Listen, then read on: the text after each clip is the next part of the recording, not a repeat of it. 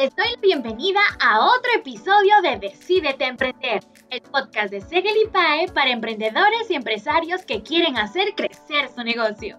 Yo soy Ana Claudia y aquí hablaremos sobre inversiones, emprendimiento e innovación.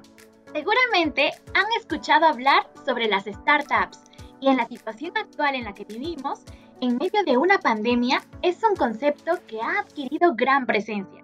Pero, ¿sabemos exactamente qué son las startups? Para aprender sobre el tema, está hoy con nosotros Cintia Molina, máster en Dirección de Marketing y Gestión Comercial, además de licenciada en Administración. Hola Cintia, ¿cómo estás? Bienvenida a Decídete Emprender. Hola Ana Claudia, ¿cómo estás? Gracias por la invitación. Cintia, ahora se habla mucho de las startups debido a que por la pandemia han surgido muchas, pero algunas personas, y me incluyo, aún no tenemos el concepto muy claro. Cuéntanos, ¿qué es una startup?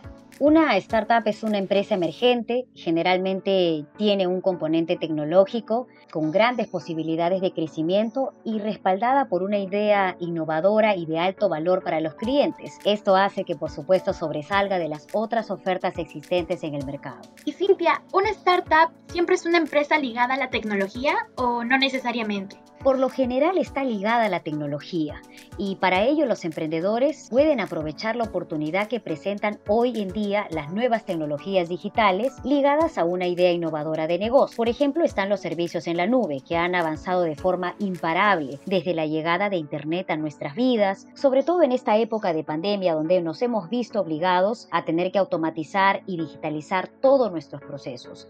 Por otro lado, también está la ciberseguridad o la seguridad informática que también ha cobrado mucha relevancia en los diferentes comercios. Con el concepto que nos das, me queda la duda de cuál es la diferencia entre una startup y una MIPE. ¿Nos podrías ayudar con eso, Cintia? Por supuesto. A diferencia de una pyme, eh, las startups tienen la opción de evolucionar y convertirse en pequeñas y medianas empresas. De hecho, tienen la capacidad de crecer de forma exponencial y eh, una de las grandes características de las startups están relacionadas con los costes. Sus costes iniciales son mucho más bajos que los que requiere, por ejemplo, un negocio o una empresa convencional o tradicional. Y finalmente, las necesidades de financiación también se ven reducidas. Y si alguno de los emprendedores que nos escuchan ya se decidió a crear una startup, cuéntanos cómo se podría iniciar una startup en el Perú.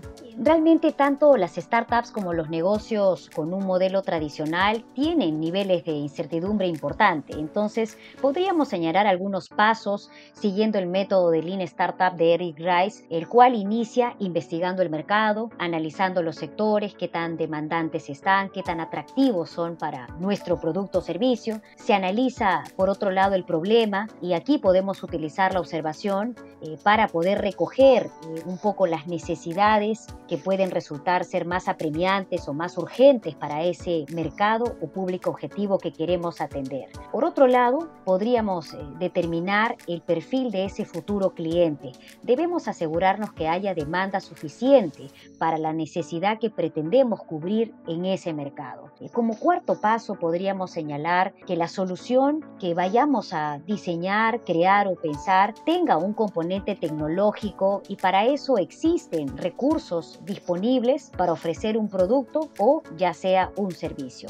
Finalmente, todos estos puntos deben aterrizarse en una hoja de ruta donde se defina tu plan con objetivos a corto plazo, que sean medibles, que sean realistas y alcanzables. Eh, y aquí un punto importante eh, implica, por supuesto, los costes, la financiación y aquí tenemos un sinfín de alternativas que podemos utilizar para nuestro emprendimiento. Nos parece genial todo lo que nos cuentas sobre las startups. Además, creo yo que es el negocio del futuro. Sin embargo, toquemos la parte que no nos gusta, el tema del dinero. ¿Cómo se puede conseguir la financiación para este tipo de negocios? Existen varios tipos de financiación en nuestro país y eso va a depender de la etapa en la que se encuentre nuestro emprendimiento. Por ejemplo, el capital semilla está destinado directamente a emprendedores que se encuentran en la etapa temprana eh, a través de distintos programas que brindan eh, soporte económico que van desde los 50 mil hasta los 500 mil soles aproximadamente. Por otro lado, también tenemos eh, otro tipo de iniciativas públicas que viene del Estado, liderado por el Ministerio de la Producción y es precisamente el programa de Startup Perú que busca promover el surgimiento, la aparición, la consolidación de nuevas empresas peruanas o startups. Eh, hay muchas plataformas disponibles y eso va a depender del tipo de necesidad que tengas ¿no? Y requiera también tu proyecto. También hemos escuchado sobre las incubadoras de startups, cuyo objetivo es ayudar a crearlas de forma más rápida y que orientan en el camino. ¿Conoces algunas incubadoras, Cintia? Sí, en nuestro país eh, la mayoría de incubadoras han sido creadas por universidades, varias eh, instituciones de educación superior como eh, la Universidad Nacional de San Marcos, la Pontificia Universidad Católica, la Universidad Peruano Cayetano Heredia, entre otras. Por ejemplo, ahí tenemos el Centro de Innovación y Desarrollo Emprendedor, que es el CIDE de la Pontificia Universidad Católica, así como BioIncuba, que es un proyecto impulsado por la Universidad Peruano Cayetano Heredia, y todas ellas tienen como fin apoyar con asesoría técnica especializada startups y empresas en edad temprana, pero no solamente se preocupan de darte este soporte técnico, ¿no? experiencia o know-how, sino también se preocupan por el desarrollo del emprendedor, potenciar todas sus habilidades y competencias para que estén en completa capacidad de demostrar esa idea o proyecto a quienes pueda interesarles. Para motivar a nuestros oyentes y que sepan que todo es posible, Claro, tenemos por ejemplo el caso de Accessible Travel Perú, que es una startup peruana, está orientada al segmento de viajes de turismo receptivo en el país eh, y ellos nacen con la idea de ofrecer una mejor experiencia de viaje para personas con discapacidad. Lógicamente, al igual que todos, tenemos eh, los mismos derechos y ellos también tienen el deseo de visitar y recorrer nuestro país y, por qué no, también vivir experiencias memorables. Accessible Travel Perú eh, ha sido uno de los beneficiados dentro de los 106 emprendimientos a partir de una participación en un programa de Innovate Perú, siendo ganadores al eh, premio de quinta generación Startup Perú. Con esta premiación eh, se ha logrado obtener eh, un capital semilla para el surgimiento y consolidación de esta empresa y que poco a poco pueda llegar a convertirse en una pyme. Finalmente, Cintia, ¿qué consejo podrías darle a los emprendedores que nos están escuchando y tienen en mente crear una startup?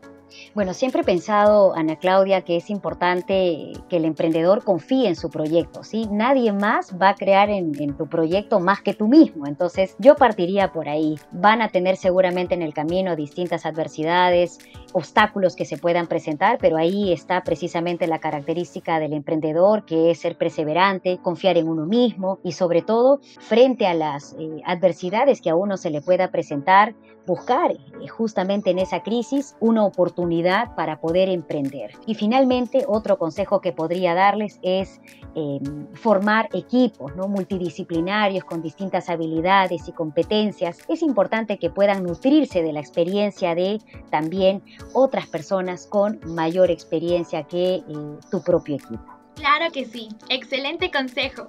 Muchas gracias Cintia por haber estado con nosotros. Este era un tema que hace mucho queríamos tocar, por el crecimiento que vienen teniendo las startups y que también a raíz de la pandemia todos se han dado cuenta de que los negocios digitales son el futuro. Gracias por habernos ilustrado sobre el tema de manera tan clara y estoy segura que hemos motivado a muchos de los emprendedores hoy. Muchas gracias Ana Claudia una vez más por la invitación. Confío en que realmente el futuro de los emprendedores siga por ese camino de éxito. Muchas gracias Gracias a ti, Cintia. Y bien, es el final de otro interesante episodio de Decídete Emprender. Espero que hayamos podido aclarar sus dudas y como dice el nombre de nuestro podcast, que decidan a emprender. Recuerden que pueden buscarnos como Decídete Emprender aquí en Spotify y van a encontrar todos los episodios anteriores. No olviden que ahora en Segelipae todas nuestras carreras otorgan el grado de bachiller.